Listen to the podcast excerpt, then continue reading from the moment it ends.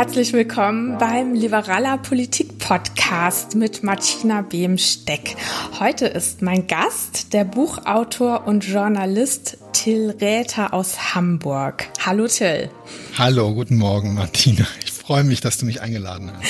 Ja, ich freue mich, dass du da bist. Wir kennen uns nämlich schon äh, recht lange von meinem Praktikum damals bei der Brigitte. Mhm. Du bist Journalist und arbeitest immer noch frei für die Brigitte, die Brigitte Woman. Du schreibst Kolumnen fürs SZ-Magazin und du bist Buchautor und schreibst Kriminalromane um den Polizeibeamten Adam Danowski. Und was ich total faszinierend finde, dein erster Kriminalroman Treibland handelt von einem Virusausbruch auf einem Kreuzfahrtschiff. Oh Gott, ja, das ist richtig. Ja. Wie geht es dir jetzt mit diesem Buch? Ach du, ehrlich gesagt, also das Buch ist 2014 erschienen und ich habe 2012, 13 für das Buch recherchiert und das ist wirklich nun schon eine Weile her. Ähm, jetzt ist das Thema wieder äh, plötzlich sehr aktuell. Damals war das auf eine Art tatsächlich, muss ich sagen, noch erschreckender, weil ähm, als das Buch erschien, es hatte wirklich jahrelang keinen großen ähm, Ebola-Ausbruch mehr gegeben und es wird in dem Buch äh, so experimentiert mit so Ebola-ähnlichen Fadenviren, die jetzt mit dem ähm, Coronavirus gar nichts zu tun haben. Und das war damals wirklich ein völlig abwegiges Szenario. Und genau als das Buch erschienen ist, gab es dann in äh, Afrika ähm, diesen, in West- und Zentralafrika, diesen wirklich größten Ebola-Ausbruch aller Zeiten. Und ich habe wirklich nur gedacht, oh Mann, das ist so schrecklich. Also einfach, weil das irgendwie, ich finde, dass der Kriminalroman äh, sich schon sehr klar entscheiden muss, äh, in erster Linie Unterhaltung äh, zu sein. Und wenn man dann plötzlich das Gefühl hat, es gewinnt so eine unangenehme Aktualität ist, ist unbehaglich als, als Autor, muss ich sagen. Hm. Also das, das Gefühl hast du jetzt im Moment dann auch, weil ja diese Kreuzfahrtschiffe waren ja auch sehr stark betroffen. Ja, ja, ja, klar. Ich habe wirklich, also ich habe häufiger, ähm, ich habe sehr viele Nachrichten dann äh, bekommen im April, so nach dem Motto, ja, es ist, äh, will dein Verlag das Buch neu auflegen, es ist eine PR-Aktion. Also der Witz äh, wurde dann doch häufiger gemacht und das ist nicht die Art von Aktualität, die man sich als Autor wünscht. Das kann ich ganz klar sagen. Nee, natürlich. Ähm, was ist denn für dich dein beruflicher Schwerpunkt? Wie bezeichnest du dich selbst? Würdest du sagen, du bist Journalist du, oder du bist Autor oder du bist Schriftsteller? Oder alles Ach, drei? Ja, ich bin, ähm, es ist natürlich immer so ein bisschen eine Frage. Also als wir uns kennengelernt haben, war ich ja äh, fest angestellt bei Brigitte und ähm, ich bin damals, als ich mich selbstständig gemacht habe, war schon mein Berufsziel freier Journalist und ich habe dann aber natürlich, äh, wie wir alle, die wir aus dieser Branche kommen, irgendwann gemerkt, dass die Bedingungen immer schwieriger werden und dass die Branche vielleicht auch nicht so viel Zukunft hat, wie wir uns alle damals, als wir den Beruf ergriffen haben. Ähm, es kommt dir vielleicht bekannt vor, dass es nicht so viel Zukunft hat, wie wir möglicherweise denken. Und ich befinde mich da, wenn ich das so äh, ein bisschen geschwollen ausdrücken darf, glaube ich, auf so einer Reise. Es ist einfach nicht mehr realistisch als freier äh, Journalist, ähm, wenn man äh, Mitverdiener äh, in einer vierköpfigen Familie ist und so weiter ist, du kannst davon aus meiner Sicht kaum noch deinen Lebensunterhalt ähm, bestreiten. Und das mit den Büchern ist natürlich eine große ähm, Leidenschaft von mir, der ich inzwischen auch eigentlich einen, also den größeren Teil meiner Arbeit widme. Das war jetzt zu der Corona-Zeit auch ähm, oder ist während der Corona-Zeit natürlich auch wichtig für mich gewesen, weil viele äh, freie Aufträge von Zeitschriften und so eher weggebrochen sind. Nicht von allen, aber ein paar. Und die Buchprojekte laufen natürlich langfristiger und ich ähm, so ist ein Buch ist verschoben worden, was eigentlich jetzt schon erscheinen sollte, aber das erscheint im nächsten März und das ist ein ähm, ein Roman, der in den 80er Jahren in Berlin spielt und der kein Kriminalroman ist. Und das ist eigentlich auch so eine Richtung, in die ich gern weitererzählen würde. Also es gibt weiter die Kriminalromane, aber ich würde mich da gerne noch so ein bisschen ähm, auffächern äh, äh, und im Grunde genommen bin ich bin ich Autor und irgendwann werde ich auch äh, weiter journalistisch arbeiten, aber Schriftsteller ist irgendwie so ein Wort, ich weiß auch nicht, das ist für mich so ein Wort aus dem 19. Jahrhundert Ja, oder genau, ja. ich habe so das Gefühl, da sitzt irgendwie, weiß ich auch nicht, da sitzt jemand mit einem Federkiel oder so.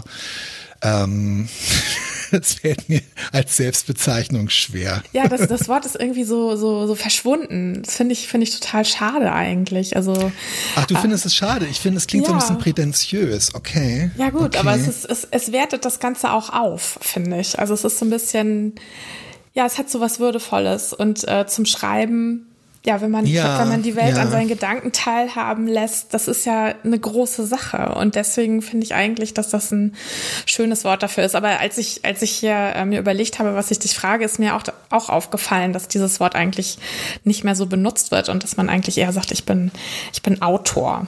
Ne? Ja. Ach ja, aber neulich zum Beispiel habe ich mich beteiligt ähm, an so einem ähm, Sammelband, den die Hamburger Kulturbehörde, also vor allem das Büro für, für Literaturförderung und so weiter, ähm, an den Start gebracht hat. Da geht es so darum, dass Hamburger ähm, äh, Literaturschaffende, ist ja auch ein schönes Wort, ähm, so Literaturorte in Hamburg beschreiben, die für sie persönlich wichtig sind. Und da habe ich dann, da musste man ins Manuskript sich dann auch sozusagen kurz äh, identifizieren. Und da habe ich zum ersten Mal Komma, Schriftsteller geschrieben, weil ich so dachte, ja, in diesem Kontext fand ich das dann irgendwie, ja, und es fühlte sich aber ein bisschen komisch an. Aber vielleicht komme ich da auch noch hin. Wie gesagt, es ist eine, eine, eine Reise. Ja, aber bekannt bist du hauptsächlich, oder ich habe dich damals kennengelernt, weil du noch äh, keine Romane geschrieben hast damals, oder zumindest waren die nicht veröffentlicht, wenn du welche geschrieben hast. Ich habe dich kennengelernt als äh, Kolumnenschreiber ähm, und deine Kolumnen sind persönliche Kolumnen. Also es geht hauptsächlich immer um ein persönliches Erleben von dir, dass du dann reflektierst und meistens auf, un, auf wahnsinnig lustige Weise ähm, dann niederschreibst. Das ist nett, dass du das sagst. Meistens, hoffentlich, manchmal. Ja, genau. Und das machst du jetzt noch für die Brigitte, Brigitte Woman. Brigitte Mom machst du, glaube ich, auch irgendwas noch, Ja, ne? also die, eine regelmäßige Kolumne erscheint in Brigitte Woman und in, äh, in Brigitte Mom und eine Zeit lang habe ich das auch fürs SZ-Magazin, für die Online-Seite zusammen mit meiner Kollegin Alena Schröder gemacht. Und ich schreibe im Wechsel mit anderen SchriftstellerInnen äh, bei Merian äh, eine, eine Kolumne, wo wir über unsere persönlichen Begegnungen an und mit bestimmten Reiseorten berichten. Also es ist schon so die, ich, ja, die Kolumne hat mich immer interessiert, weil es ist genau wie du sagst, es ist halt so ein persönliches Erlebnis, von dem aus man dann aber eben äh, über alles Mögliche und vor allem gerne, also früher habe ich mehr so dann von da aus über psychologische Phänomene geschrieben. Seit fünf bis zehn Jahren nutze ich die Kolumne eigentlich auch oft und gerne, um dann so vom persönlichen Erlebnis auf irgendwelche gesellschaftlichen Sachen zu kommen oder so. Hm, genau. Also eine Kolumne ist ja eine Meinungsäußerung. Ne? Also äh, im Gegensatz jetzt zu irgendwelchen anderen journalistischen Stücken. Ja. Und es gibt ja auch politische Kolumnen, wo jemand jetzt nur ähm, seine politische Genau. Meinung ähm, darbietet. Also das nur noch mal zum Hintergrund. Und ähm, ja, Thema von deinen Kolumnen ist eben ganz oft auch das Thema Mannsein Ja. und in dem Zusammenhang auch das Thema Feminismus. Was hat denn das für dich miteinander zu tun? Ähm, was hat Mannsein mit Feminismus zu tun? Oh wow, das ist wirklich so eine Sache. Ich, äh, also mich hat es immer schon interessiert, so dieses, mh, wie soll ich das jetzt sagen? Also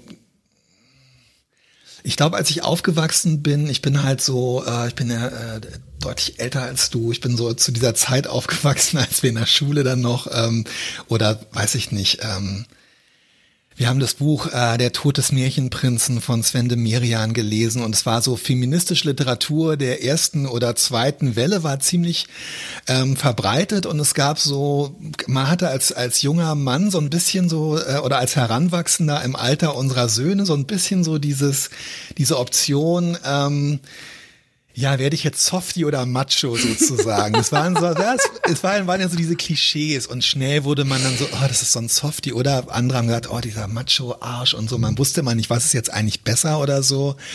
Aber ich fand es von Anfang an faszinierend, dass man da also offensichtlich auch das Mannsein, also mit diesem Bewusstsein bin ich schon aufgewachsen, wie so eine Rolle spielt und dass man das, dass es nicht was ist, was einem unbedingt angeboren ist. Ich habe das aber nie so richtig formulieren können. Und mich haben dann aber auch diese Themen immer interessiert. Also wie, ja, wie ist es in einer Partnerschaft eigentlich oder in einer Familie? Was sind das für Konflikte? Was haben die aber auch damit zu tun, wie man die Rolle als Mann vielleicht gelernt hat und so weiter? Und was haben die vielleicht auch damit zu tun, was es so für Machtverhältnisse in der Gesellschaft gibt und so. Das hat sich aber ganz langsam rausgeschält, aber weil mich diese Themen so interessiert und auch unterhalten haben, bin ich damals sehr früh als Praktikant noch, bevor ich studiert habe, zu Brigitte gegangen mit Anfang 20, weil das damals so die einzige Zeitschrift war, die diese Sachen eben auch im großen Stil, ähm, im großen Publikumszeitschriftenmarkt so politisch, psychologisch, aber auch unterhaltsam behandelt hat. Und seitdem versuche ich das selber irgendwie so rauszufinden und ich habe so das Gefühl, dass eigentlich das Mannsein ja, wenn du sagst, was hat es mit Feminismus zu tun? Ich finde das Nachdenken darüber, was es eigentlich bedeutet, Mann zu sein, was man da für eine Rolle spielt, was man vielleicht auch für Rollen sozusagen nachmacht, die man von zu Hause kennt. Ähm, das hat, das führt einen, finde ich, automatisch zum Nachdenken darüber, ähm, ja, wie sind eigentlich so, wie sind die Machtverhältnisse in der Gesellschaft? Was habe ich für einen Anteil daran und so? Also das, ich finde, das eine führt so das Nachdenken übers Mannsein führt automatisch, finde ich, in so eine, dazu, dass man sich mit Feminismus beschäftigt als Mann. Hm. Was bedeutet denn Feminismus für dich? Was ist die Definition, der du dich da anschließen würdest? Puh, also ich kann dir sagen, was es für mich ganz persönlich bedeutet. Also für mich ist es eigentlich äh, so eine Lernerfahrung und finde ich, also es ist eher, ich habe mich dem Feminismus nicht so genähert, so nach dem Motto, ähm, oh nein, ähm, es ist so schlimm, ich bin ein Mann, ich muss jetzt irgendwas anders machen. Äh, Leute wie ich haben so die ganze Welt unterdrückt und die Frauen und also ich habe mich dem eigentlich unbe ich habe mich dem als als 19, 20-Jähriger bei Brigitte und dann, als ich angefangen habe zu studieren, habe ich mich dem nicht so ich genähert, ich hatte gar nicht so, ich habe darüber gar nicht so reflektiert, sondern ich habe dann sehr schnell bei Brigitte und dann im Studium, als ich mich dann halt auch so mit diesen Themen beschäftigt habe in der Literaturwissenschaft, und in der Kulturwissenschaft, wo ich dann so gedacht habe, ah, diese Themen sind irgendwie so wahnsinnig interessant. Also dieser, dieser Kampf von Frauen ums, ums Wahlrecht, einfach darüber zu diskutieren, also diese Argumente, warum Frauen das vorher nicht hatten, warum es dann plötzlich, mit welchen Argumenten Frauen das für sich erobert haben, mit welchen Argumenten dann wiederum bestimmte Frauen, deren Besitzverhältnisse anders waren oder deren Herkunft anders war, warum die wieder ausgeschlossen wurden und so. Ich fand das wahnsinnig, das ist jetzt nur ein Beispiel, wahnsinnig faszinierend und ich habe auch gemerkt, dass mich so die Literatur von Frauen und Männern, die sich damit äh, beschäftigen, dass mich das äh, sehr interessiert. Und es hört irgendwie nicht auf, weil es ist die Diskussion, die gesellschaftliche Diskussion über Feminismus geht ja immer weiter. Und für mich persönlich ist das wirklich so eine Faszination, Sachen aus anderen Perspektiven zu sehen und immer die ganze Zeit wieder was dazu zu lernen. Ähm, und zwar nicht nur über Frauen, sondern auch über ähm, über Transfrauen, Transmänner, diese Diskussion, ist auch immer schwierig, ob man sich dann daran als Mann wie ich, der äh, einfach ähm, diese ganzen Hintergründe nicht hat, diese Benachteiligungshintergründe nicht kennt, inwieweit man da einsteigt. Aber ich finde das alles total interessant. Für mich ist es also eine riesen Lernerfahrung, die nicht aufhört. Und so insgesamt, ähm, du, es ist wirklich, also äh, ich glaube, dass der Feminismus oder die Frage, sind Männer und Frauen in unserer Gesellschaft eigentlich gleichberechtigt und weil ich sagen würde, es ist noch nicht äh, äh so weit. Die Frage dann, warum ist es nicht so? Und wer müsste eigentlich auch noch alles äh, in dieses Boot geholt werden und bei wem ist es, bei welchen Gruppen ist es mindestens genauso eklatant, dass sie benachteiligt werden. Also da ist der Feminismus, finde ich, so eigentlich einer der unmittelbaren Zugangspunkte, weil das so eine Sache ist, die äh, die man, die jeder und jede aus aus dem eigenen, aus der eigenen Erfahrung äh, für meine Begriffe so leicht nachvollziehen kann. Mhm. Also für mich ist es persönlich eine Lernerfahrung und im Großen und Ganzen würde ich sagen, es ist einfach der beste Einstieg oder der einfachste Einstieg, finde ich, in eine Diskussion über gesellschaftliche Gerechtigkeit. Hm. Ja, wobei Feminismus, also wird ja manchmal missverstanden als das Bestreben danach, dass Frauen die Weltherrschaft übernehmen. Aber das ist ja mhm. gar nicht gemeint. Gemeint ist ja, dass Menschen gleichberechtigt sein sollen. Ja, ne? genau. Wo ja dann genau. auch im Zweifelsfall die Männer was davon haben. Sag mal, hast du damals die Brigitte als feministisch empfunden, als du da ein Praktikum gemacht hast? Ja, ja, definitiv. Also das war natürlich eine ganz andere Zeit und wir hatten so diese ganze, diese ganzen Themen, also zum Beispiel was, äh, also ja, dass eben auch Frauen aus ganz unterschiedlichen Gruppen äh, bestehen und wir hatten da ganz viele Sachen überhaupt nicht im Blick. Aber grundsätzlich muss ich schon sagen, also ich hatte so dieses ähm, ich habe das damals so wahrgenommen. Ich kannte die Brigitte aber halt auch aus der Lektüre ähm, aus den ja schon so frühen mittleren 80er Jahren, wo es halt ganz viel auch um den Paragraphen 218 ging und wo es um Kinderbetreuung ging und wo es um äh, Jobgerechtigkeit und so weiter ging und um ähm, Versorgung, nach der Scheidung und so. Also lauter so, also tatsächlich heute würde man im Journalismus so sagen, so Schwarzbrot-Themen, weißt du, also mhm. die gar nicht mehr unbedingt so präsent sind. Aber die waren in Brigitte ganz schön präsent und zu der Zeit, als ich da angefangen habe, Ende der 80er, Anfang der 90er Jahre, erst als Praktikant und dann als freier Autor von Berlin aus, da hatte sich das alles eher so in diesem psychologischen Bereich ähm, also so diesen Anspruch, dass Frauen auch in der Partnerschaft und dass Frauen ähm, in den Familien und so weiter äh, sich nicht auf eine Rolle reduzieren lassen und so. Das hatte sich dahin verlagert.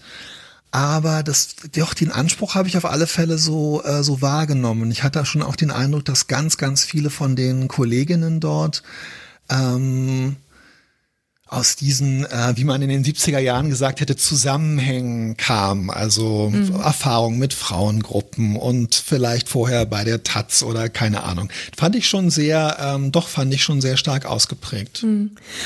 Ja, also zu deiner ich, Zeit nicht mehr so, glaube ich, oder? Entschuldige, wenn ich dich ja, nee, unterbreche. Ähm, ich, ich bin gerade am Nachdenken. Also ich habe ich habe das, also ich war ja bei der Brigitte angestellt für nur ein paar Jahre, bis ich dann äh, mich auch selbstständig gemacht habe.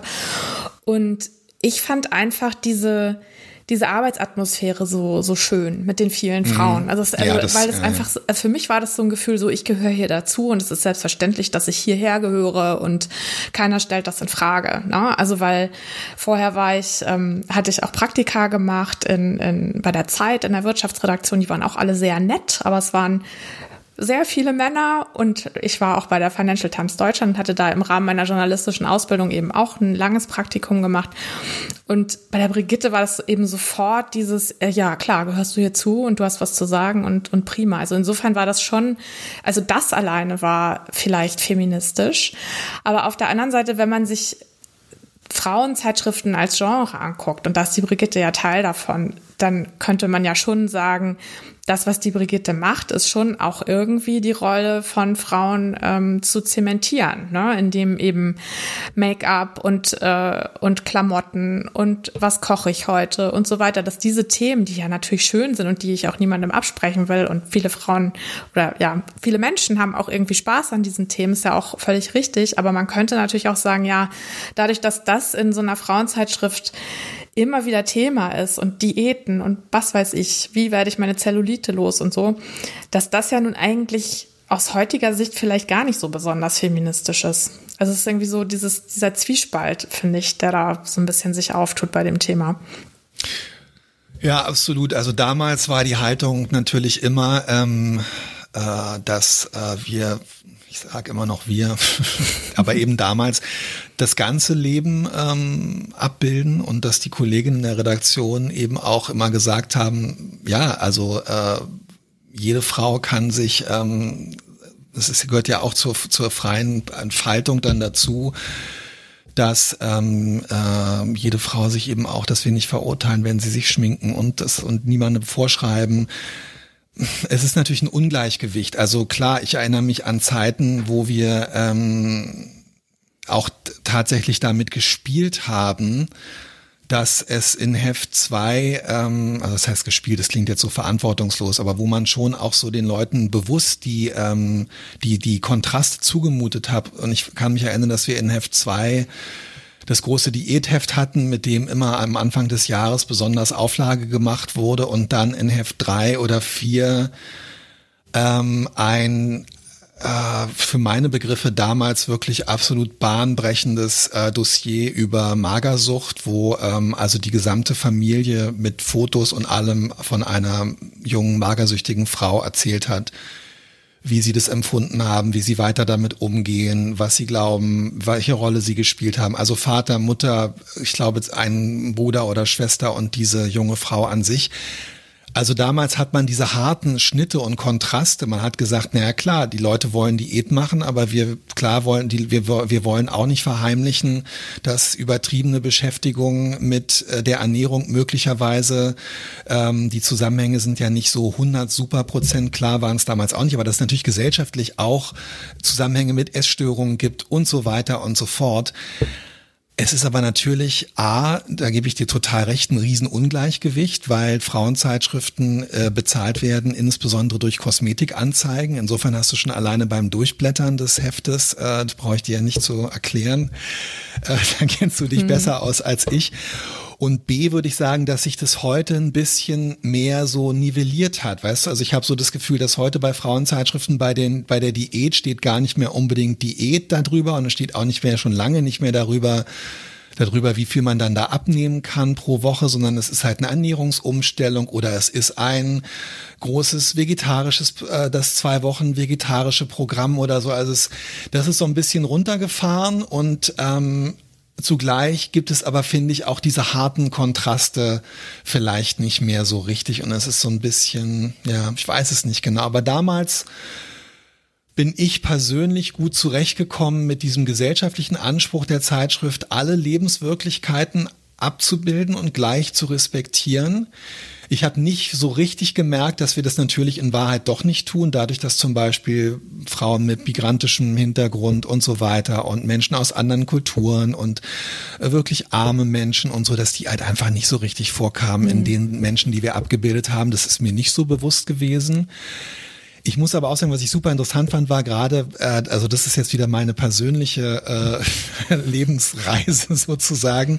Die gleiche Beobachtung, die du gemacht hast, habe ich natürlich auch gemacht. Also ich war vorher ähm, auf der Journalistenschule, die war, äh, obwohl wir eine Schulleiterin, eine stellvertretende Schulleiterin hatten, in München war das, war die sehr männlich dominiert. Also die männlichen Klassenkameraden in meiner ähm, in meiner Klasse waren außerordentlich dominant, auch den Frauen gegenüber. Ähm, wir hatten 90 Prozent männliche Dozenten, würde ich sagen. Und ich habe ohne das so richtig, ich habe dann auch ein Lokalzeitungspraktikum gemacht, wo insbesondere die Lokalredaktion, in der ich war, und dann die Nachrichtenredaktion auch bis auf eine Frau komplett männlich dominiert waren. Und ich habe dann ähm, dieses Praktikum bei Brigitte gemacht und habe irgendwie so gedacht, oh wow, boah, ey, so kann es also auch sein. Ja, Total ja, genau. nett, alle sind ja. voll freundlich, alle sind voll aufgeschlossen, alle. Da muss ich aber auch sagen, was ich erst später reflektiert habe, ich glaube sogar, dass für mich der Kontrast natürlich noch härter war, weil ich auch noch zusätzlich so einen Exotenbonus ja, genau. bekommen habe. Ja, ja, und alle so, oh wie toll, du bist ein Mann und du machst hier Praktikum. Auch nicht so, nicht so ausgesprochen unbedingt. Und mir ist auch später erst klar geworden, dass ich natürlich es auch leichter hatte bei Brigitte, äh, weil ich ein Mann war, weil ich halt dadurch einfach irgendwie auch so ein bisschen, oh, wir brauchen noch einen Mann in dem Team. Wie viele Männer haben wir denn überhaupt? Wir haben ja nur drei oder vier. Also ja, die Chance dann vielleicht auch bei irgendwas mitzumachen, war, glaube ich, irgendwie größer, äh, weiß ich nicht genau. Ähm, zugleich muss ich halt sagen, dass es nach außen hin meine journalistische Karriere eigentlich ähm, beendet hat. Also äh, es war also auf der Journalistenschule auch schon, also da haben sich die Leute wirklich drüber lustig gemacht, dass ähm, dass ich mich für das Brigitte-Praktikum entschieden habe. Das war Anfang der 90er und es war von da an, würde ich sagen, also ich habe bis Ende der 90er dann hauptsächlich für Brigitte äh, freigearbeitet und bin dann halt in die Redaktion gegangen. Und ähm, wenn ich irgendwo äh, war, wo andere Journalisten waren, auf Pressereisen oder ähm, auf irgendwelchen Medientreffs, Branchenmeetings, keine Ahnung, ähm, also ich beklag das jetzt überhaupt nicht, aber es war natürlich so, ah ja, ja, hier, ich bin da und dann, und wo, woher kommen Sie? Ähm, ach, Brigitte, na, machen Sie da die, äh, ja, Martina, ja, ja. machen Sie da die Strickanleitung, wurde ich dann halt so gefragt. Und tatsächlich, als ich dann später, ähm, als ich dann später Textchef war, ähm, habe ich dann auch gesagt, ja, ich, ähm, ich äh, mache die zwar nicht, weil die gehen über meinen Schreibtisch und die Kochrezepte auch und es macht mir sehr viel Freude. Aber ich habe dann schon halt auch gemerkt, in die Redaktion war es für mich toll, aber nach außen war es auch echt so, ist, ja, was ist das denn für eine Lusche, ey? Ja, ja, das, das kann ich total gut nachvollziehen. Dass Dinge, die Frauen gerne tun oder die sie traditionell gelernt haben, dass es was für sie ist und die sie dann irgendwie gut finden, dass diese Dinge dann belächelt werden und nicht ernst genommen werden. Das finde ich wirklich beklagenswert. Also ähm, und da fallen natürlich so Sachen wie Kochen und Make-up und Klamotten auch drunter. Was? Warum soll das irgendwie schlecht oder minderwertig sein, nur weil Frauen das machen? Und das kann man immer dann auch beobachten, wenn dann ein Mann sich dann mal mit diesen Themen beschäftigt es ist erst dann was wert und wird so angeguckt, als ob es wirklich eine Kunst und was Schönes ist, wenn ein Mann sich dann ähm, dazu herablässt, sich auch damit zu beschäftigen. Und das, also es macht mich total sauer. das ich ja, das, das, kann ich, das kann ich total verstehen. Und es ja. deckt sich leider eins zu eins mit meinen eigenen Beobachtungen und auch mit meiner persönlichen Erfahrung. Mhm. Aber ich muss auch sagen, also für mich ähm, ich habe ja, äh, ich habe Amerikanistik mit den Schwerpunkten Literatur und Kulturwissenschaft äh, studiert und das ist natürlich jetzt auch so ein Bereich, der, der sehr männerdominiert ist und so weiter. Und ich bin eigentlich selber erstaunt. Also das sind ja dann auch so diese Themen. Ähm, es gibt so eine berühmte These von einem amerikanischen Literaturwissenschaftler aus den 50er Jahren, dass alle Romane, alle wichtigen Romane irgendwie von Liebe und Tod handeln. Und das ist dann in diesen ganzen Hemingway und äh, und diesen ganzen, äh, es ist ja im amerikanischen Roman, es wird immer alles so, es sind eigentlich alles so verkappte Cowboy-Romane, das sind genau diese wichtigen Themen.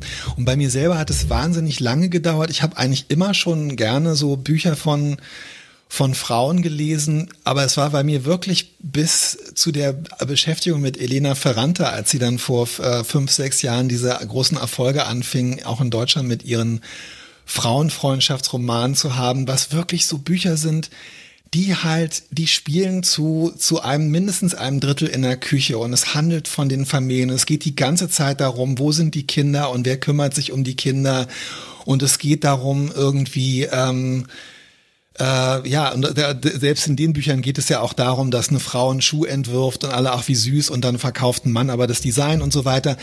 Und ich finde, das sind so, ähm, ich habe dann selber für mich auch so im Laufe der Jahre gemerkt, dass diese Themen äh, also gerade als Mann, darum habe ich das vorhin mit dieser Lernerfahrung gesagt, es gibt da so super, super interessante Sachen, die man, die man kennenlernen kann, über die man was erfahren kann, die Metaphern für andere Dinge sind. Es gibt auch einfach so interessante Dinge, die man über Handwerk und alles Mögliche und über den Alltag und bla bla bla erfahren kann. Ähm, er muss aber, finde ich, dann eben auch äh, so ein bisschen dem widerstehen, immer zu sagen, und jetzt mache ich das auch und jetzt kann ich das auch und wie toll und ich bin jetzt der große Typ hier. Aber ich sehe das auch. Das ist so wirklich so, wenn ähm, es, es dauert wirklich sehr, sehr lange, bis so Themen, die äh, weiblich kodiert sind, wie man das äh, mhm. ja auch so nennt, bis die dann irgendwie ernst genommen werden. Es dauert Jahrzehnte länger und besonders ernst genommen werden sie, besonders dann, wenn es ein Mann macht. Mhm. Und umgekehrt muss ich dir leider ehrlich sagen, also das ist ja nun auch so eine Sache, die man immer wieder hört und die ja sich leider auch belegen lässt, ähm, je mehr, also je, je schwieriger die Arbeitsbedingungen in einer ursprünglich mal männlich dominierten Branche waren, sei es äh, Klinikärzte oder ähm, überhaupt das Medizinstudium oder unser beider ursprünglicher Beruf, der Journalismus, ähm, je schlechter da die Arbeitsbedingungen und damit verbunden, je größer der Ansehensverlust äh, ähm, dieser Berufe wird, desto mehr wird sozusagen Frauen erlaubt, äh, in diese Berufe vorzudringen. Und ähm, je mehr ähm, irgendwie, je schlechter die Berufe, die früher so angesehen waren, bezahlt werden und je prekärer sie sind, desto mehr Frauen dürfen dann da arbeiten, in Anführungszeichen. Ja, und es ist auch umgekehrt, ne? Also ähm, ganz früher waren die Leute, die die Computer programmiert haben, Frauen, weil man immer dachte, das ist so ähnlich wie Sekretärin sein, wie irgendwie stimmt, was tippen recht, und so. Ja, ja. Ich habe nämlich neulich erst diesen Film Hidden Figures äh, geguckt. Ja, stimmt. Und dann, sobald irgendwie klar war, dass das irgendwie mit Prestige und viel Geld und so weiter äh, einhergehen könnte, und dass das ja eigentlich was total Anspruchsvolles ist, haben äh, dann Männer gesagt, ach nee, das machen wir jetzt mal mal. Wow, ja, ja stimmt, du hast recht. Ja. ja. Also so rum funktioniert das auch, ja. Ja, also bei der Brigitte nur noch mal, um das einmal noch kurz abzuschließen. Also diese, diese Themen, die in der Brigitte oder auch in Frauenzeitschriften allgemein behandelt werden und auch diese Widersprüche, die, die da zum Teil sichtbar werden mit Diät an einerseits, Magersucht andererseits und so weiter. Ich finde, das spiegelt eigentlich ja ganz gut den, den Konflikt und die, die Herausforderung wieder der Frauen sich gegenüber sehen. Ne? Weil also diese, diese Themen mhm. sind ja alle da für uns und irgendwie haben wir an verschiedenen Themen Spaß und verschiedene Dinge müssen wir beachten oder wollen wir gerne beachten.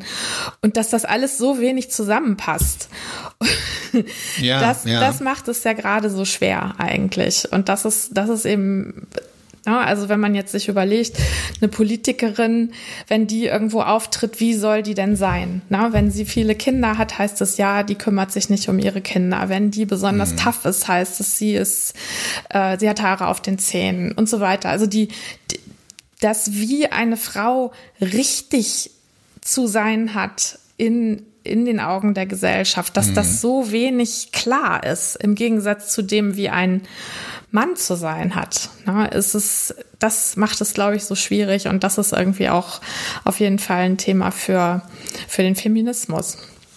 Ja, und ich glaube, das ist auch, weil ich ja jetzt hier nun ähm, als aus männlicher Sicht überhaupt nicht äh, für den den Feminismus, den es ja auch in der, ja, kann ich ja nicht, äh, ich habe ja keine, bin ja kein Sprachrohr für den Feminismus, aber als Mann denke ich dann natürlich schon auch, dass das zum Beispiel so ein Punkt ist, Du hast total recht. Eine weibliche, also eine Politikerin kann da eigentlich nicht gewinnen. Und du kannst da, glaube ich, auch als Frau, äh, das hilft dann, wenn es plötzlich so Gipfeltreffen gibt, wo man dann sieht, oh wow, da sind, äh, wenn sich die ähm, skandinavischen Staaten treffen oder so, da sitzen plötzlich eigentlich nur noch Frauen.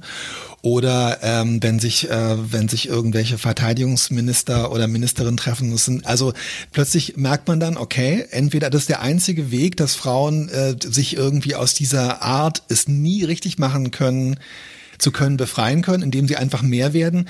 Aber die Aufgabe der Männer wäre natürlich, ähm, selber diese Dinge zu normalisieren, nämlich sich, un, sich auch als Politiker einfach ähm, mehr als als Familienvater äh, zu erkennen äh, zu geben, aber eben nicht als einer, der seine Kinder mal in die Kamera hält äh, für irgendeinen Wahlkampf, sondern der sich mit Themen wie mentaler Belastung wegen Aufgabenverteilung, wer macht eigentlich die, bei, wer hilft bei den Schulaufgaben, wer übernimmt Fahrdienste, wer also Männer, die sich da Politiker, die dann eben selbstverständlich machen, dass man sich auch als Mann damit auseinandersetzt. Und ich glaube, das gilt für Männer in allen Berufsgruppen, dass wir eigentlich beim Feminismus nur mithelfen können, Abgesehen davon, dass wir halt irgendwie versuchen, Platz äh, zu machen und ähm, Gelegenheiten äh, äh, zu schaffen, die, ähm, die nicht wir selber nutzen, sondern die, die andere äh, nutzen und gleichzeitig eben so eine, ja, also äh, so, so ein Verhalten zu normalisieren, wo man nicht immer gleich sagen kann, wieso kümmern sich denn bei dem, bei den ersten 20 Politikern wird man sagen, ja, warum kümmert sich denn die Frau bei dem nicht mehr um die Kinder? Oder man wird sagen, oh, das ist ja peinlich, der will sich hier nur als toller Daddy und ähm, Halbzeit äh, äh Halbtagspolitiker inszenieren. Ähm, aber beim 50. der das macht, wird man vielleicht äh, schon nichts mehr sagen. Weißt du, was ich hm, meine? Ja, ja. Aber ich sehe das auch total so als Frau. Ich meine, selbst jetzt, du kannst ja da irgendwie, also vor allem je höher du irgendwie in diesen Ämtern dann da kommst und sei es jetzt also ganz extrem Hillary Clinton oder ähm, diese ewigen Andrea Nahles-Diskussionen, wo man auch immer dachte, was wollt ihr denn jetzt? Also was ist sie euch denn jetzt? Ist sie euch zu vehement? Ist sie euch zu vorsichtig? Ist sie zu alleinerziehend? Und es ist alles so es ist echt. Äh ja, und das ist ja bei den Frauen genauso drin. Ich erinnere mich, ja. als ich damals mein Praktikum bei der Brigitte gemacht habe, da war Ursula von der Leyen gerade irgendwie neu. Die hatte da irgendein Ministerium mhm. bekommen. Und dann haben wir in irgendeiner Konferenz gesessen und dann meinte jemand, ja, also die hat sieben Kinder und da, das kann man sich ja gar nicht vorstellen. Da müsste man jetzt mal eine Glosse drüber schreiben, wie das bei denen wohl zu Hause zugeht, ähm, wie sie mit ihren sieben Kindern da unterwegs ist. Und es ist ja total bizarr und wie ist das bloß alles? Ne? Und da, da habe ich dann gemeint, äh, äh, äh, Leute, wir haben da jetzt mal eine Frau, die ist Mutter und die ist toll und die ist da aufgestiegen und die ist Ministerin geworden und, und wir als Brigitte, als Frauenzeitschrift haben jetzt nichts Besseres zu tun, als da drauf zu schlagen. Ich ja, meine, ja, das ja, ist doch Quatsch. Also da, da, da ist, das ist natürlich das ist nicht nur bei, bei Männern so, dass sie dann da irgendwie ein schräges Bild haben, sondern das, das haben Frauen oft ganz genauso. Ne? Und von daher, ähm, da ist tatsächlich richtig viel zu tun. Ich gebe dir total recht und ich glaube, das ist aber auch ein sehr gutes Beispiel dafür, ohne der Kollegin oder dem Kollegen, der das damals vorgeschlagen hat, was unterstellen zu wollen. Ich glaube, dass dieses Thema, über das wir hier gerade sprechen, dass das auch oft so polarisiert und dass das so, ähm, dass das so leidenschaftlich und leider finde ich auch oft super unsachlich geführt wird, ähm, liegt natürlich daran, dass man immer eingeladen ist oder vielleicht auch gar nicht anders kann, als seinen eigenen Lebenswurf Ent Lebensentwurf ähm, damit abzugleichen. Weißt du, du siehst halt eine Ministerin, mhm. die schafft es, Ministerin zu werden mit sieben Kindern. Und na klar, geht mir vielleicht sogar auch, also wenn ich ein, wenn ein Politiker jetzt irgendwie ein erfolgreicher äh, Verteidigungsminister wäre und ich auch noch ähm, auf Instagram sehen würde, er fährt jeden Morgen seine äh, vier Kinder in äh, drei unterschiedliche Schulen, dann würde ich auch natürlich denken, was ist scheiße, ich schaff's nicht mal mit zwei Kindern, die irgendwie morgens morgens äh, äh, anständig zu versorgen und bin nur ähm, freiberuflich. Und also man ist ja es man ist halt immer sofort eingeladen oder irgendwie gezwungen ähm, durch qua Prägung sich selber damit abzugleichen. Und ich glaube, das ist auch ein Lerneffekt, irgendwann zu merken, es geht gar nicht darum, dass man selber dann immer alles genauso und es geht auch einfach mal darum zu gucken, genau wie du das dann da eingeordnet hast, was bedeutet das eigentlich für die Gesellschaft und nicht unbedingt, warum kriege ich das nicht auch hin und bin ich jetzt schlecht, weil ich nicht so bin. Mhm. Ja. Ich würde von dir gerne wissen, weil du da eben auch gerade schon drüber gesprochen hast, wie sich denn dein Feminismus in deinem Alltag äußert. Was machst du, würdest du sagen, anders als ein nicht feministischer Mann? Und was hast du das, also welches Gefühl hast du dabei? Was, was bringt dir das? Was hast du davon? Oh, was habe ich davon? Ich weiß es nicht. Ich habe es inzwischen. Ich würde mich auch ehrlich gesagt nicht. Also ähm, ich finde es immer schwierig mit dieser Selbstzuschreibung als feministischer Mann. Also ich wenn Leute sagen, oh wow, wenn ich also ich würde widersprechen, wenn Leute äh, sich auf äh, wahnsinnig, äh, ähm, wenn Leute sich darüber unterhalten und sei es auf der Familienfeier oder so oder wenn Leute sich darüber unterhalten, äh, dass jetzt auch langsam mal gut ist mit der Emanzipation und äh, Frauen haben bald mehr Rechte als Männer, dann würde ich sagen, sehe ich ganz anders. Aber wenn jetzt zum Beispiel, äh, weiß ich nicht, auf Facebook oder Twitter sich drei Feministinnen unterhalten, würde ich mich nicht dazu stellen, in Anführungszeichen, und sagen, hallo, ich bin auch Feminist, äh, ich habe Folgendes dazu zu sagen. Also ich finde, es ist sehr kontextabhängig. Ich finde, ähm, Feminismus äußert sich für mich vor allem darin, dass man sehr viel zuhört, und zwar Leuten, die sich da damit auskennen, ins, insbesondere äh, eigentlich fast ausschließlich Frauen. Und für mich äh, schlägt es sich dann aber darin nieder, dass ich meinen Kindern, das gebe ich offen zu, und insbesondere meinem Sohn, der 16 ist, ähm, viele Vorträge äh, halte, äh, beim, entweder beim Abendbrot oder auch sonst und äh, mich manchmal mit den Kindern über Sprache von ihnen, die mir nicht gefällt, äh, äh, und über die Frage, wer darf eigentlich Bitch und wer darf Zicke sagen und wer nicht unterhalte und äh, dass ich mich erkundige, ähm, wie sie selber irgendwie mit solchen Sachen umgehen. Es hat für mich auch damit zu tun, dass ich, ähm, wenn ich einen Text schreibe, inzwischen seit einigen Jahren, ähm, für den ich zum Beispiel Expertinnen oder Interviewpartnerinnen nehme, ich immer erstmal versuche, Expertinnen zu finden. Einfach deshalb, weil ich den Eindruck habe, und das, das äh, so, eigentlich den Sachen, zu denen ich schreibe, Männer schon so viel gefragt worden sind. Ich suche dann lieber mal eine Kriminologin oder eine Literaturwissenschaftlerin oder eine Psychologin und so weiter und ähm, fragt nicht immer die gleichen Männer, einfach um so dieses äh, ja, um dann mit der kleinen Plattform, die ich dann da gerade habe, diesem Text oder so, äh, Stimmen zu verstärken, die sonst vielleicht, wenn ich die Anfrage nicht machen würde, in der dem Kontext keine Gelegenheit hätten. Ich würde mich auch nicht mehr auf irgendeine Podiumsdiskussion setzen, wo Männer in der, äh, in der Mehrzahl äh, sind. Das habe ich früher sicherlich getan, aber das würde ich seit ungefähr acht bis zehn Jahren auch definitiv gar nicht mehr machen. Es ist natürlich inzwischen auch ein bisschen einfacher geworden. Und ähm, für mich ganz persönlich, also ich habe das vorhin schon erzählt, dass es eben aber auch so diese, ja, dieses, eigentlich dieses, diese Freude an dieser Lernerfahrung und an diesem Einnehmen von anderen Standpunkten und äh, das Lernen von anderen Gesichtspunkten und anderen Erfahrungswelten ist. Also ich als Schriftsteller, der sich so nicht so gern nennt, aber ich lese natürlich wahnsinnig viel und ich lese wirklich, außer wenn das jetzt äh, gute Freunde von mir sind oder ein paar Autoren, die ich wirklich äh, wahnsinnig schätze oder wirklich so die Neuerscheinung des Jahres, wo ich denke, wow, das äh, möchte ich gerne wissen, wie das äh, gemacht ist.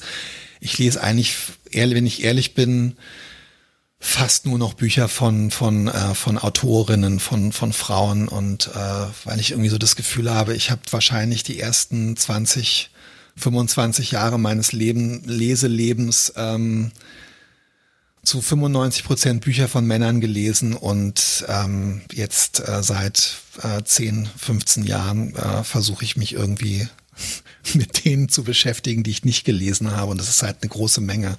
Also du mhm. merkst, es geht so total von bis, aber mir fällt diese Selbstzuschreibung schwer, weil ich finde, dass sie auch sowas Selbsterhöhendes und auch ein bisschen was Angeberisches hat. Und ähm, ich würde mich zum Beispiel jetzt auch so in öffentlichen Foren, wie zum Beispiel in den sozialen Medien, nicht in ähm, Diskussionen zwischen Frauen über Feminismus oder über Themen, die damit zu tun haben, einmischen. Ich finde, das ist überhaupt nicht meine Rolle und meine mein Ort und ähm, für mich hängt auch mit Feminismus sehr viel zu sehr, sehr viel damit zusammen, einfach die die Klappe zu halten und zuzuhören. ja, also was ich was ich da bei dir raushöre, ist es, dass es auch dich wahrscheinlich als Schriftsteller voranbringt und dich besser macht. Total, finde ich ja, ja. Weil du in andere Perspektiven dich reindenkst und dich auch eben in die weibliche Perspektive reindenkst, weil du eben offen dafür bist und dich dafür interessierst. Also das ist ja schon mal das eine, auf jeden Fall. Ja, das geht natürlich auch allein dann darum, dann so, also diese, äh, das ist natürlich wieder so ein bisschen dann die Frage, ist, wer ist es dann, muss ich dann jetzt die Geschichten von Frauen sozusagen erzählen? Wäre es nicht eigentlich dann doch weiterhin auch interessanter, äh, oder sowieso besser, äh, Autorinnen erzählen ihre Geschichten, erzählen die Geschichten von Frauen. Aber das ist zum Beispiel auch ein super spannendes Thema, weil das ja auch so ein gesellschaftliches Thema ist. Wer spricht eigentlich für wen? Wessen Stimmen hören wir eigentlich? Ähm, das ist ja zum Beispiel, das muss man jetzt gar nicht auf Frauen äh, und, äh, und, und Männer begrenzen. Es geht ja auch darum, ähm, Weißt du, wie vor 30 Jahren, warum musste sich Günter Wallraff als, äh, als in Anführungszeichen Türke verkleiden mit, äh, mit und sich das Gesicht schminken und sich braune Kontaktlinsen und eine Perücke aufsetzen, um aus der Lebenswirklichkeit von Einwanderern zu berichten? Warum hat damals der Kiepenheuer und Wisch Verlag nicht gesagt, lass doch mal ähm, einen Reporter losschicken, der mit zehn ähm, äh, türkischen Mindestlöhnern und arabischen redet, weißt du? Also es mhm. ist so, dieser hat sich ja irre viel viel verändert. Hängt auch damit zusammen mit dieser, warum reden eigentlich in unserer innenpolitischen Diskussion immer die Wessis äh, über die Ossis und das ist ja so das Thema der letzten fünf bis zehn Jahre ganz, ganz stark auch gewesen. Und das muss ich dann auch sagen. Da führt dann, finde ich, auch so die Feminismusdiskussion für mich dahin, ähm, da führt dann die Feminismusdiskussion für mich auch so dahin, dass ich merke, ah, diese übergeordneten Sachen sind auch total interessant und spannend. Und ja, also das ist für mich auf alle Fälle, ähm, ich empfinde es echt als, also wenn du so willst, wenn du es echt auf einen Nenner bringen willst, ich empfinde Feminismus einfach als, als eine irre Also Notwendigkeit und aber auch Bereicherung. ja, was du gerade eben schon meintest, dass du dich auch einfach zurücknimmst, um irgendwie Frauen mal machen zu lassen. Ähm, das finde ich, finde ich einerseits toll, aber andererseits finde ich, dass gerade beim Thema Gleichberechtigung ähm, Männer auf jeden Fall mit dabei sein müssen. Und ich finde es, ich finde es zum Beispiel nicht richtig, in der, in der Feminismusdiskussion zu sagen, ihr Männer haltet jetzt mal alle die Klappe. Denn ohne dass Männer mitwirken an gesellschaftlichen Veränderungen, sind ja die Hälfte der Bevölkerung, ähm, wird eine Veränderung ja nicht gelingen. Ne? Also wir werden nicht Gleichberechtigung herstellen ja, da, können, ja. wenn wir, wenn wir äh, der einen Hälfte der Bevölkerung sagen, ihr dürft da jetzt aber nicht mitdrehen. Und von daher finde ich eben gerade so eine Perspektive wie deine, dass du sagst, ja, ich bin ein Mann, aber ich finde die, die, das Thema Gleichberechtigung und den Perspektivwechsel, um mal zu versuchen, die Welt zu sehen ähm, mit anderen Augen und zu lernen, indem ich zuhöre. Das finde ich, finde ich sehr, sehr wichtig. Genau. Ähm, ich verstehe, was du meinst, entschuldige, aber ich, ich meinte jetzt, glaube ich, auch eher so Sachen wie zum Beispiel, weißt du, wenn, ohne da jetzt einsteigen zu wollen, es gibt eine große Diskussion unter Feministinnen, ähm, meinetwegen jetzt, äh, hat sich, äh, wie hat sich äh, äh, J.K. Rowling jetzt äh, verhalten? Sind ihre ähm, ist sie noch, ist sie Feministin oder ist sie keine, weil sie irgendwie sagt, ähm, äh, Transfrauen sind keine Frauen und so weiter. Das sind dann so Sachen, wo ich denke, okay, ich kann vielleicht dann Solidarität zeigen mit Menschen, die sich dadurch angegriffen fühlen, was sie getan hat. Und ich bin, ähm, möchte den Menschen gerne meine Unterstützung zeigen und so. Aber ich werde jetzt nicht mit Feministinnen die auf der Seite äh, von äh, J.K. Rowling diskutieren, ähm, darüber streiten, wie sie ihre Rolle als, äh, als, äh, wie sie ihr Frausein definieren. Weißt du, sowas, mhm. das sind ja, das sind ja wahnsinnig komplizierte und zum Teil kontroverse Diskussionen, wo ich dann denke, da geht es als Mann sehr oft darum, einfach wirklich auch mal gar nichts zu sagen und sich nicht einzumischen. Aber ich gebe dir total recht. Also gerade wenn es darum geht zu ver, äh, auch darum, ja, um darüber zu diskutieren, wie kann man jetzt eigentlich mehr Platz schaffen, wie können wir Platz machen als Männer und als ähm, ja, also wie können wir ähm, wie können wir Möglichkeiten schaffen und so klar müssen wir uns da beteiligen. Absolut, ja. Hm. Du hast mal geschrieben, du findest es völlig okay, als alter weißer Mann bezeichnet zu werden.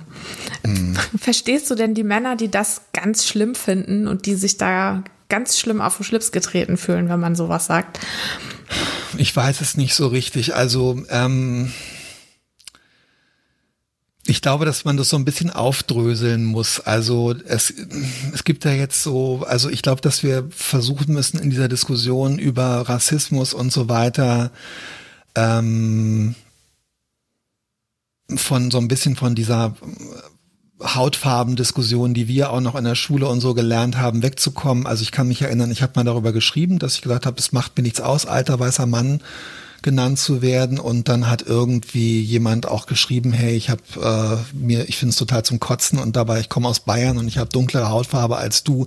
Also um sowas geht es ja nicht. Es geht ja darum, irgendwie mal anzuerkennen, dass man, im, und so ist ja das Weiß im soziologischen Sinne, ich will das jetzt nicht zu verwissenschaftlichen, aber ja gemeint, dass man einfach Teil einer Mehrheitsgesellschaft ist, die als normal definiert wird und die sich auch vielleicht jahrzehntelang als normal gesehen hat. Und ich glaube, dass man das erstmal nicht bestreitbar ist, dass es so halt in Deutschland war. Wenn man halt ähm, mit Nachnamen äh, Räter heißt, dann gehört man halt einfach zu einer und Mann ist, dann gehört man zu einer ähm, Welt für die Jahre, also zu einer Personengruppe, für die jahrelang die Welt gestaltet wurde. Also ähm, man geht davon aus, alle sprechen wie ich, alle, ähm, ähm, alles ist so ein bisschen auf mich zugeschnitten und so.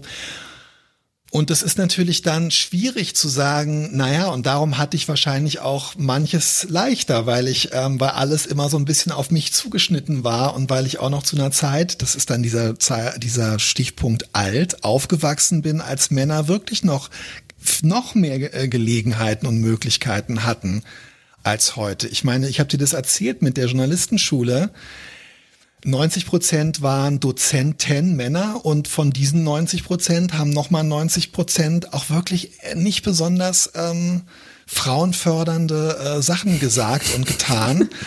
und wir hatten ähm, auch wirklich feministisch aktive Frauen in der Klasse zum Beispiel, die sich dagegen gewehrt haben.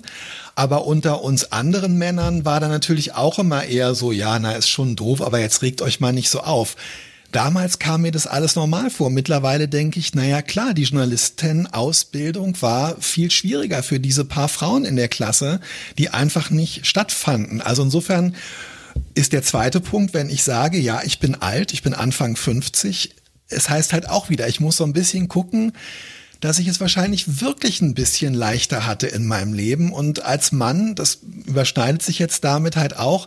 Und am Ende verstehe ich, dass hinter diesem Gedanken, also hinter dieser sehr scheinbar polarisierenden Formulierung alter weißer Mann, der Vorwurf steht, ihr hattet es ja immer leicht, ihr habt euch die Sachen nicht selbst erarbeitet. Und ich glaube, da hängt es dann aber von jedem selber ab, mal zu sagen, na, ich kann es ja auch nicht als Vorwurf sehen, sondern ich kann es ja einfach auch mal als, kann ja mal sagen, ja, es stimmt wahrscheinlich. Ich habe zwar viele Sachen mir auch erarbeitet, ich war unter Umständen in anderer Hinsicht benachteiligt. Ich meine gibt es ja tausend äh, andere Möglichkeiten, aber mal anzuerkennen, dass die Rahmenbedingungen vielleicht wirklich in meinem äh, in meinem Sinne vormanipuliert waren gesellschaftlich. Das ist bedrohlich, darum kann ich diese Wut irgendwie verstehen, aber ich würde mir wünschen, dass man es vielleicht eher so als eine Ausgangsbasis äh, sieht für, naja, was machen wir denn jetzt daraus? Wie machen wir denn jetzt weiter? Und wie können auch wir ähm, ähm, Männer aus der äh, Mehrheitsgesellschaft äh, ab einem gewissen Alter, wie können wir halt Teil dieser Entwicklung sein? Wie können wir mithelfen? Halt statt jetzt einfach uns gegen alles Neue und gegen alle Veränderungen mit so einer Aggressivität und, und so einer Gekränktheit zu wehren. Mhm. Das wäre meine Hoffnung und mein Wunsch. Ja, damit hast du meine vorletzte Frage, nämlich was du dir für die Zukunft wünschst von Männern, also was Männer tun sollen und was Frauen tun oder was du dir von Frauen wünschst, was sie tun sollen. Hast du damit ja schon fast zur Hälfte beantwortet oder möchtest du möchtest du da noch was ergänzen, was du dir von Männern noch wünschst? Ich glaube halt wirklich, und das merke ich an mir selber auch, also ich glaube, wir müssen wirklich tatsächlich noch mehr die Klappe halten und mehr zuhören.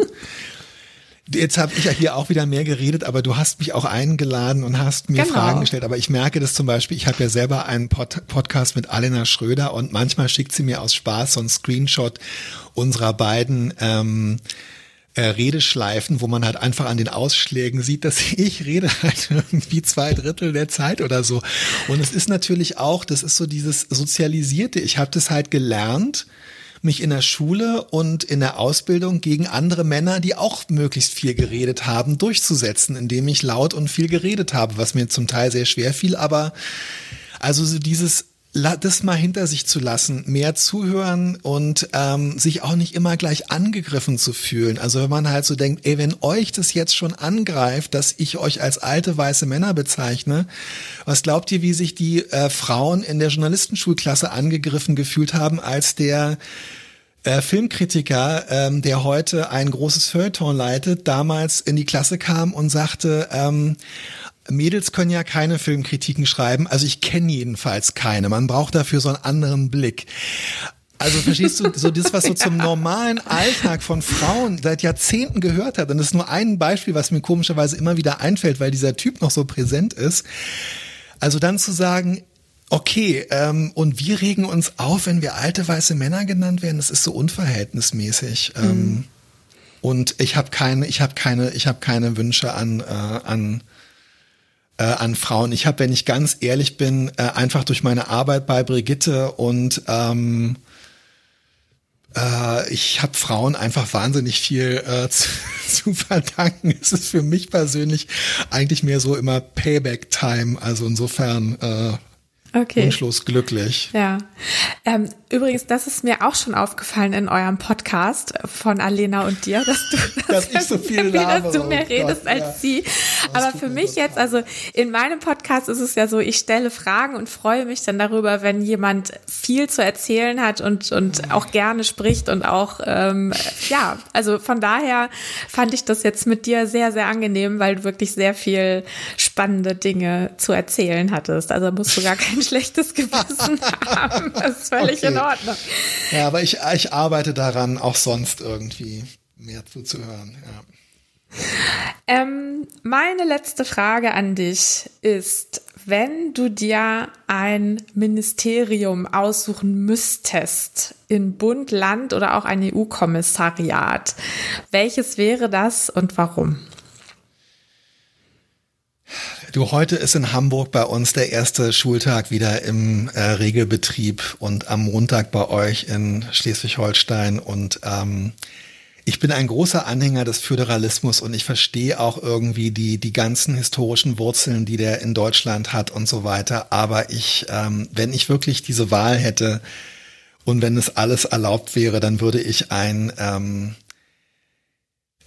also im Moment wäre mein Traum, dass Bildung nicht mehr Ländersache wäre, sondern dass es ein bundesweites Bildungsministerium gäbe, was ähm, die Lehrpläne, die Bedingungen und ähm, äh, auch jetzt ganz konkret Corona-Regelungen in einfach vereinheitlichen und reformieren könnte und vor allem, vor allem reformieren könnte. Äh, also ich würde versuchen, Leute zu finden, die es schaffen, Menschen bessere Bildungschancen zu geben. Und ähm, ich glaube, das ist ein totaler äh, unrealistischer Traum. Aber ich glaube, dass das eigentlich so ähm, jetzt mal von unserem das Thema hier völlig abgesehen.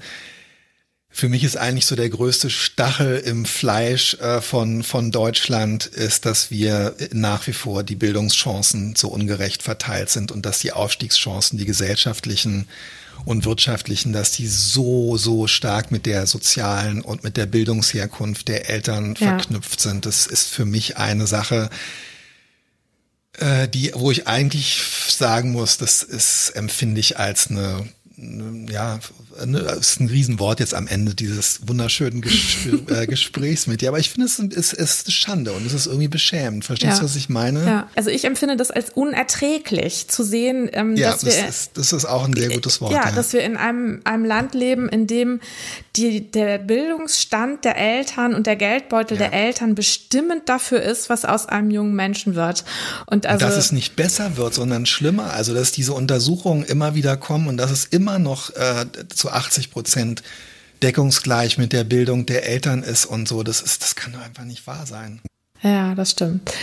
Ja, Chancengleichheit wollen wir haben. Für Frauen und Männer, für Schülerinnen und Schüler, für jeden. Das ist, also, das finde ich ist ein, eine schöne, ein schönes Motto, um aus diesem Podcast rauszugehen. Ganz herzlichen ja, Dank. Ja, finde ich auch. Ich danke dir, Martina. Es war echt ein großer Gewinn, mit dir zu sprechen. Dankeschön.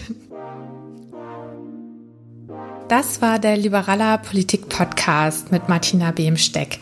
Wenn es dir gefallen hat, freue ich mich, wenn du eine Bewertung dalässt, zum Beispiel bei Apple Podcasts, denn das erleichtert es anderen Hörerinnen und Hörern, diesen Podcast zu finden. Auch über ein Abo freue ich mich und wenn du beim nächsten Mal wieder dabei bist.